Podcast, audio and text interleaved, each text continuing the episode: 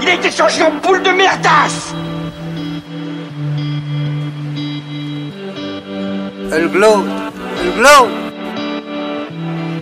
Il faut qu'on pète Alors moi, il m'épate, il m'épate, il m'épate, il m'épate.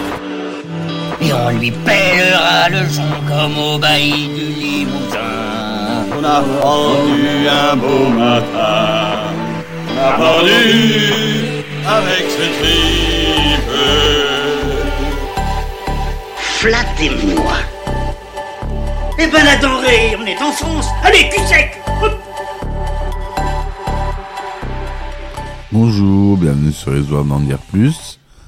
Aujourd'hui, on va parler d'un film des frères Cohen, celui qui les a fait connaître, Fargo. Allez, c'est parti mon kiki.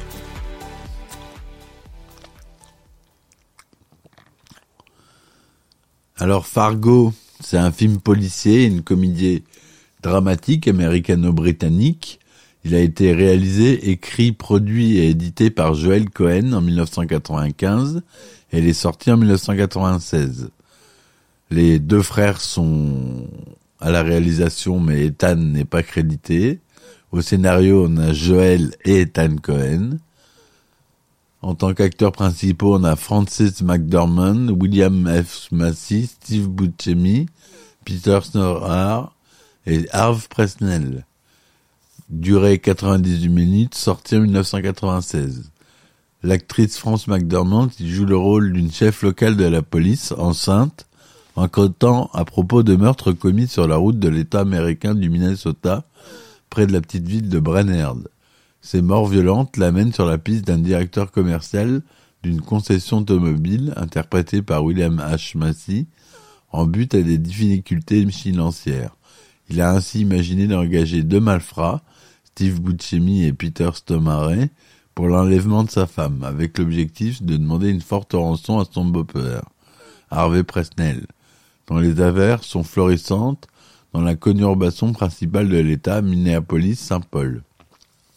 Le titre du film provient du lieu choisi pour la première scène, où le complot de l'enlèvement est organisé, Fargo, ville frontière entre le Minnesota et le Dakota du Nord. Il s'agit du sixième film des frères Cohen.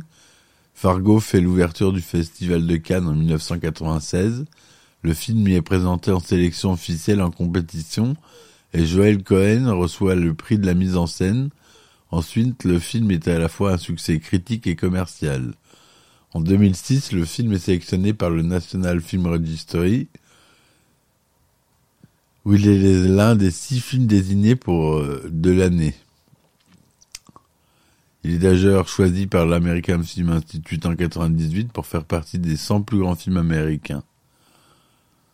Pendant l'hiver 87, Jerry Lundgaard, directeur commercial dans une concession automobile de Minneapolis, est en difficulté financière. Son beau-père, le richissime Wade Gustafson, est le propriétaire de cette concession. Grâce à l'entremise de Jeff Proutfout, un ex-détenu qui est mécanicien dans l'atelier de la concession, Jerry a mis en relation avec le malfrat Carl Showalter et le tueur à gages Geigar Grimsud dans les premières images du film sur les routes du Minnesota enneigé au volant de sa voiture qui tracte une grande remorque avec une autre voiture dessus, une Oldsmobile Cut Class Sierra, flambant neuf, sortie de la concession. Jerry se rend à Fargo dans l'état voisin du Dakota du Nord pour confirmer l'engagement de ces deux hommes de main, Carl et Guerre. Il va à leur rencontre et la transaction consiste d'abord à livrer la voiture neuve en échange de l'enlèvement de sa femme, Jean. Après l'enlèvement et l'extorsion d'une rançon de 80 000 dollars auprès de son beau-père, Wade, le tout naturellement sans faire intervenir la police, l'accord est que Jerry en donne la moitié, 40 000 dollars, au malfrat et qu'il garde le reste afin de restaurer l'état de ses finances personnelles. Cependant, le coup monté par Jerry consiste en fait à rester le seul interlocuteur des truands et à faire croire à son beau-père que les truands ne réclament en réalité un million de dollars contre la libération de Jean. Il pourra ainsi garder la différence pour lui, qui soit 960 000 dollars, son beau-père et les malfrats n'ayant jamais été en contact direct. Comme dans le bureau de sa concession, Jerry passe une partie de son temps à fournir des numéros de série illisibles, probablement dans le but de pouvoir déclarer quelques fausses immatriculations. La société très près du constructeur automobile GMAC, modification de General Motors, menace de demancer le remboursement des prêts qu'elle a déjà consentis pour les ventes des voitures concernées, prêts normalement destinés à des clients réels de la concession. En effet, elle soupçonne de possibles détournements de fonds qui pourraient alors avoir été réalisés par Jerry. Parallèlement, en vue de monter sa propre affaire d'exploitation de parking, Jerry a proposé à Wade l'étude d'un dossier de financement. Il souhaite que son beau-père lui prête la mise de fonds initiale, 750 000 dollars, afin de pouvoir démarrer son affaire. À son retour de Fargo, au cours d'une dîner où Wade s'est invité chez sa fille et son beau-fils, Jerry lui reparle de ce dossier. Wade semble enfin lui prêter attention et lui conseille de montrer le dossier à son directeur financier, Stan Grossman, car il estime que le dossier lui paraît bon. Avant de quitter sa maison le matin, Jerry est appelé par son beau-père qu'il convoque pour 14h30 dans son bureau d'une tour de Minneapolis. Entre-temps, Jerry se rend à son travail à la concession comme d'habitude. Il se met à penser que ses finances personnelles pourront aller mieux et se dit qu'il n'a plus besoin de faire enlever sa femme. Il tente alors d'annuler le rat, mais ne parvient pas à joindre ses hommes de main déjà en route pour mener la police au volant de leur Sierra neuve. Dans la matinée, alors que Jean tricote paisiblement devant sa télévision, Carl et Guerre s'introduisent violemment dans sa maison et la kidnappent. Jerry, qui ne sait pas encore ce qui s'est passé chez lui, va à son rendez-vous chez Wade comme prévu, il est humilié par Wade et Stan qui se moquent de lui. Comment Jerry a-t-il pu penser que Wade pourrait lui prêter une somme aussi importante sans garantie? L'affaire les intéresse, mais pour qu'ils l'exploitent eux-mêmes, et Jerry devra alors se contenter d'une commission d'apporteur d'affaires largement insuffisante pour rembourser ses dettes. Nous ne sommes pas des banquiers, lui dit-il d'un air complice. En outre, si Jerry n'est pas intéressé par leur deal, ils sont prêts à lancer l'affaire pour leur propre compte, en toute indépendance, donc probablement sans verser à Jerry la moindre commission. Jerry ressort de l'entretien terriblement déçu et dépité, conscient d'être en passe de se retrouver berné. Jerry rentre chez lui dans l'après-midi après avoir fait quelques courses et voyant les fractions commises dans sa maison, comprend que l'enlèvement s'est déjà produit. Il recontacte alors son beau-père pour lui expliquer les choses et lui annonce la demande de rançon qui s'ensuit. Il se retrouve dans un café avec Stan également présent. Jerry parvient à rallier Stan à son opinion. Il ne faut pas prévenir la police et se soumettre aux exigences des ravisseurs. Wade est furieux, tente de voir si on ne peut pas ramener la rançon à 500 000 dollars, mais part et va probablement être convaincu par Stan. Car les guerres, ont quitté Minneapolis. Ils roulent de nuit sur la route enneigée pour rejoindre leur planque de Moose Lake, non loin de Brainerd, également dans le Minnesota. Carl est au volant, Jean se trouve allongé en, travers de la banquette arrière, ficelé et totalement invisible, enveloppé dans une couverture.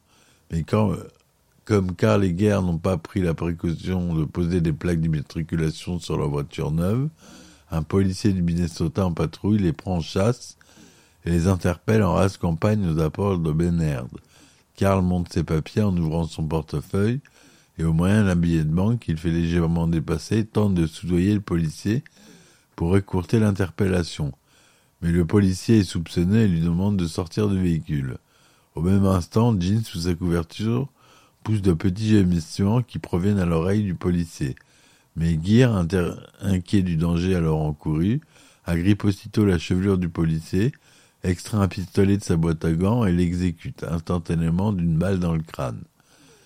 Karl déplace péniblement le, corps tombé sur la route, mais un couple arrivant face en voiture ralentit, se rend compte du drame qui vient d'avoir lieu et effrayé accélère pour s'enfuir.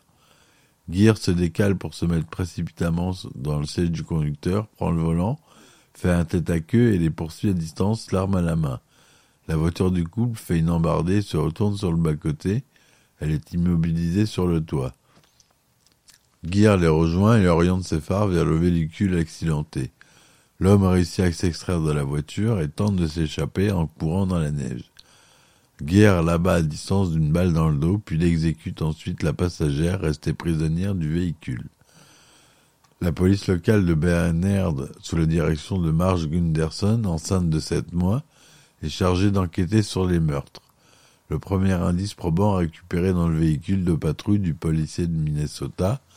En effet, avant l'interpellation, ce dernier avait pris soin de noter dans son carnet de bord qu'il venait d'arrêter une Serra de couleur ocre qui ne portait aucune plaque d'immatriculation. Après avis de recherche, cela permet à Marge de savoir rapidement que la veille des meurtres, les tueurs avaient fréquenté le motel Babe, The Blue Ox, dans lequel ils avaient utilisé les services de deux prostituées et passé quelques coups de fil, notamment un dénommé Shep Prutford de Minneapolis. En outre, les deux filles interrogées par Marge lui confirment que les deux occupants de la Sierra était en route pour la connubulation de Minneapolis-Saint-Paul. Marge décide alors de rentrer dans la capitale du Minnesota pour poursuivre l'enquête et y retrouver Shep. Carl rappelle à à son bureau pour organiser le versement de leur part de la rançon. Aussi, le retour sur la région de Brennerd s'étant mal passé, il exige le doublement de leur part, soit désormais 80 000 dollars, invoquant les quatre forces majeures, les catastrophes naturelles. Carl laisse donc Jean et son geôlier Gear dans leur baraque forestière des bords de Moose Lake pour repartir à Minneapolis en vue de récupérer l'argent. Jerry, à son domicile, rencontre à nouveau Wade, qui est toujours accompagné de Stan, son directeur financier. Wade a rassemblé le million de dollars de la rançon et remine toujours l'idée de rencontrer lui-même les ravisseurs.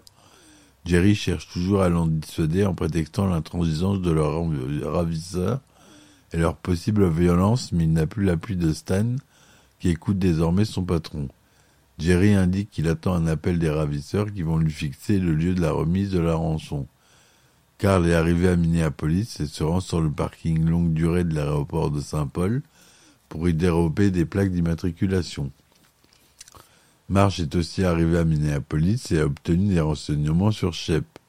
Elle le retrouve dans la concession de Wade, Shep est très mal à l'aise car Marsh semble ne pas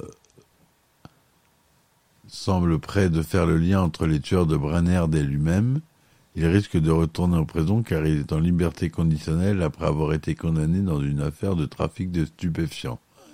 Marge interroge ensuite Jerry brièvement, lui demandant s'il manque par hasard un véhicule dans sa concession. Elle repart sans résultat concret.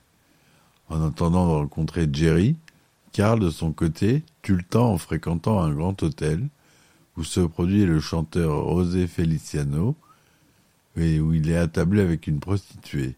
Il finit la soirée dans une chambre de motel où il est au lit avec elle. Shep le retrouve, l'extrait violemment du lit et le passe à tabac, furieux de risquer d'être impliqué dans une affaire avec de multiples meurtres. Carl, très en colère d'avoir subi les coups de Shep, appelle Jerry chez lui pour lui donner les, le lieu de rendez-vous exige avec véhémence qu'on respecte ses conditions. Wade, qui attend aussi l'appel à la maison de Jean et Jerry, écoute la conversation sur un autre combiné et se précipite avec sa mallette pleine de billets pour devancer Jerry au point de rencontre. L'étage supérieur du parking de l'hôtel Radisson. Jerry est dépité de voir son beau-père partir seul. Il le suit avec quelques minutes de retard. Dans sa voiture, Wade prend la précaution de préparer un revolver. Arrivé à destination, il aperçoit une voiture seule sur le parking enneigé. Carl sort de sa voiture en même temps que Wade et se rend compte que ce n'est pas Jerry qui est au rendez-vous, il s'emporte et vocifère contre Wade. Carl, excédé, ne supportant plus une telle arrogance, tire à bout portant sur Wade qui s'écroule. Mais à terre, Wade sort son arme et atteint Carl d'une balle dans la mâchoire, alors que ce dernier s'abaisse pour s'emparer de la mallette. Carl, furieux, achève Wade de plusieurs coups de pistolet. Il remonte dans sa sierra avec la mallette et dévale à toute vitesse les étages du parking. Il croise Jerry qui monte pour rejoindre le lieu de rendez-vous et manque de le percuter. Carl.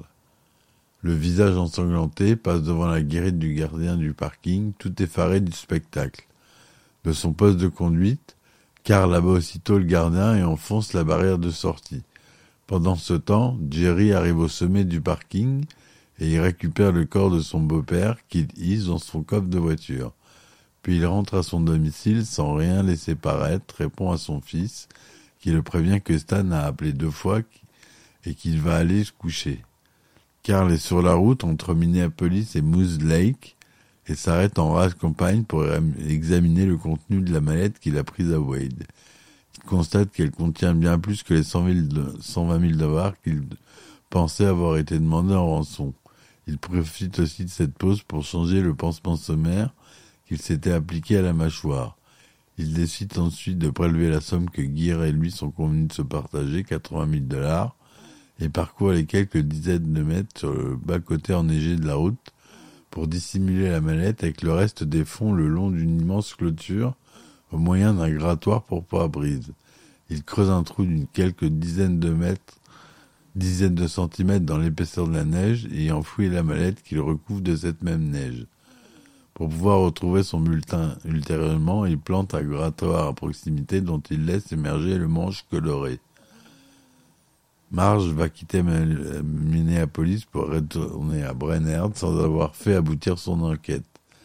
Elle s'apprête à prendre la route, fait d'abord une pause hamburger dans sa voiture, mais alors lui vient une idée. Elle retourne voir Jerry à la concession et lui demande s'il est bien certain qu'il ne manque aucune voiture. En est-il sûr? A-t-il fait un inventaire pour cela? Jerry, maladroitement, oppose une fin de non-recevoir à Marge, ce manque de coopération l'intrigue et elle demande alors à voir le monsieur Gustafson. Wade, le patron et beau-père de Jerry. Jerry est donc très ennuyé, il, il simule du dépit et annonce qu'il va se plier tout de suite à l'exercice de l'inventaire des voitures. Il s'habille chaudement pour cela et sort de son bureau où March reste attendre. Quelques minutes après, en jetant un regard par la fenêtre du bureau de Jerry, elle s'aperçoit qu'il est en fait au volant de sa voiture en train de quitter discrètement la concession. Il fuit l'interrogatoire, se dit-elle à haute voix. Elle alerte alors la police de l'État. Karl pénètre dans la baraque de Gear tout en tenant sa mâchoire ensanglantée, comme le sont aussi ses vêtements. Gar est en train de déjeuner, les yeux rivés sur la télévision. Il semble profondément absorbé par un feuilleton télévisé à l'eau de rose. Carl constate que Jit gît sur le sol à côté de la table de la cuisine et des traces de sang sont visibles sur la paroi de la cuisinière qui sert de chauffage d'appoint. Guerre lui dit qu'elle le dérange par ses cris qu'il a dû lui imposer le silence. Carl lui remet sa part de rançon, 40 000 dollars, et annonce qu'il repart avec la Sierra. Guerre n'est pas d'accord et demande que Carl lui laisse un complément la moitié du prix de la voiture. Carl prétexte sa blessure reçue pour aller chercher la rançon et rappelle en outre qu'il est debout depuis 36 heures, pour justifier qu'il mérite de garder la voiture sans devoir verser de versement.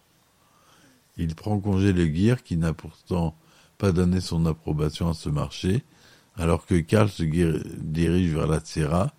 Gear sort de la baraque en remettant précipitamment sa chapka, court quelques mètres derrière Karl pour le rattraper et lui asséner un grand coup de hache au cou. Sur le chemin du retour, déjà près de Brennerd, après qu'elle discute avec son collègue Lou par le service à la radio, Marsh fait un petit tour par Moose Lake, probablement à la suite de l'information recueillie auprès de M. Morad par l'agent Olson. Elle aperçoit alors la Sierra ocre garée, celle qui est recherchée depuis les trois premiers meurtres de Brennerd.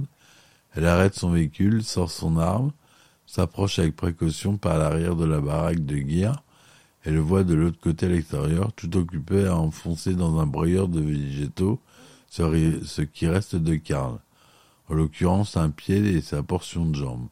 Toute la neige environnante est teintée de rouge. Marge guerre et l'interpelle à plusieurs reprises. En dépit du bruit produit par le broyeur en action, il finit par entendre ses injonctions et tente de s'enfuir, mais Marge interrompt sa course d'une balle qui se loge à l'arrière de sa cuisse. Quelques instants après, en transportant Gear, menotté à l'arrière de la voiture de la police, Marche réfléchit amèrement à ce qui s'est passé, en avouant qu'elle n'arrive pas à comprendre comment il y a pu avoir tant de violence et de mort pour une poignée de billets. Par ailleurs, Jerry est arrêté à son tour un peu plus tard dans un motel aux environs de Bismarck, Dakota du Nord. à environ 700 km par la route du nord-ouest de Minneapolis. Dans la dernière scène, Marge et son mari Norm sont ensemble au lit devant leur télévision et discutent de l'une des peintures de Norm, un canard colvert qui a été choisi pour figurer sur un tableau poste à 3 cents. Norm dit qu'il est plutôt déçu qu'on n'ait pas pris sa peinture pour le timbre à 25 cents, la valeur la plus couramment utilisée, mais avec tact et astuce, Marge le rassure amoureusement. Voilà, c'est un film qui était tourné avec un budget d'uniquement 7 millions de dollars. C'est une comédie policière, comédie noire, tourné en couleur 35 mm, un 85e son Dolby SR. Il est sorti aux États-Unis le 8 mars 96 et en France le 4 septembre 96. Joël Cohen et Frances McDormand sont de vrais dans l'ami Marie et femme depuis 84. Elle était déjà apparue dans plusieurs films précédents des frères Cohen. 100%, Arizona Junior, Miller Crossing, Barton Fink. Pour son rôle, l'actrice a dû s'employer à parfaire son accent du Minnesota. Les frères Cohen retrouvent également Steve Buscemi, présent dans Miller Crossing, Barton Fink et Le Grand Saut. Will H.M. Massey voulait à tout prix le rôle de Jalil Nergan, mais les frères Cohen n'en étaient pas convaincus. L'acteur se rend alors à New York pour les voir et leur dit Je suis très inquiet, car vous allez gâcher ce film en donnant le rôle à quelqu'un d'autre. C'est mon rôle et je tuerai vos chiens si vous me le donnez pas. Séduit par l'humour et la détermination de H. Massey, il décide de l'engager. Le tournage débute dans le Minnesota, état natal des frères Cohen, le 23 juillet 1995, mais doit se déplacer vers des régions plus froides et enneigées, le Dakota du Nord puis le Canada, à mesure que le printemps avance. L'accueil critique a été très positif, aussi bien dans les pays anglophones qu'en France. 94% de critiques favorables sur Rotten Tomatoes, 85% sur euh, Metacritic, classé dans le top 100 de l'American Film Institute de 98. Après une sortie limitée dans 36 salles le 8 mars 96, le film sort aux États-Unis le 5 avril, 5 avril 96 dans 707 salles et rapporte 2 535 000 dollars pour son premier week-end d'exploitation. Il rapporte ensuite dans le monde entier 60 611 000 dollars dont 24 611 000 aux États-Unis. En Europe, il réalise 647 000 entrées, en France, ce qui est très très bien. Prix de la meilleure mise en scène au Festival de Cannes 96, meilleur film étranger au Australian Film Institute 96 aussi, meilleure actrice pour France McDormand aux Oscars 97 et meilleur scénario original, toujours un Oscar.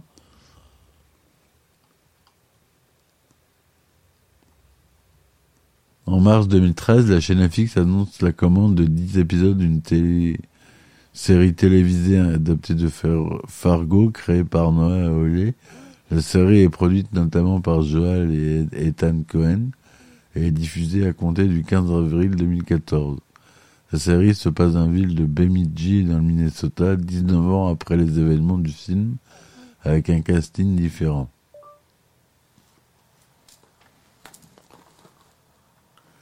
Voilà ce que je voulais vous dire sur ce film. Euh, j'espère que ma chronique vous aura plu.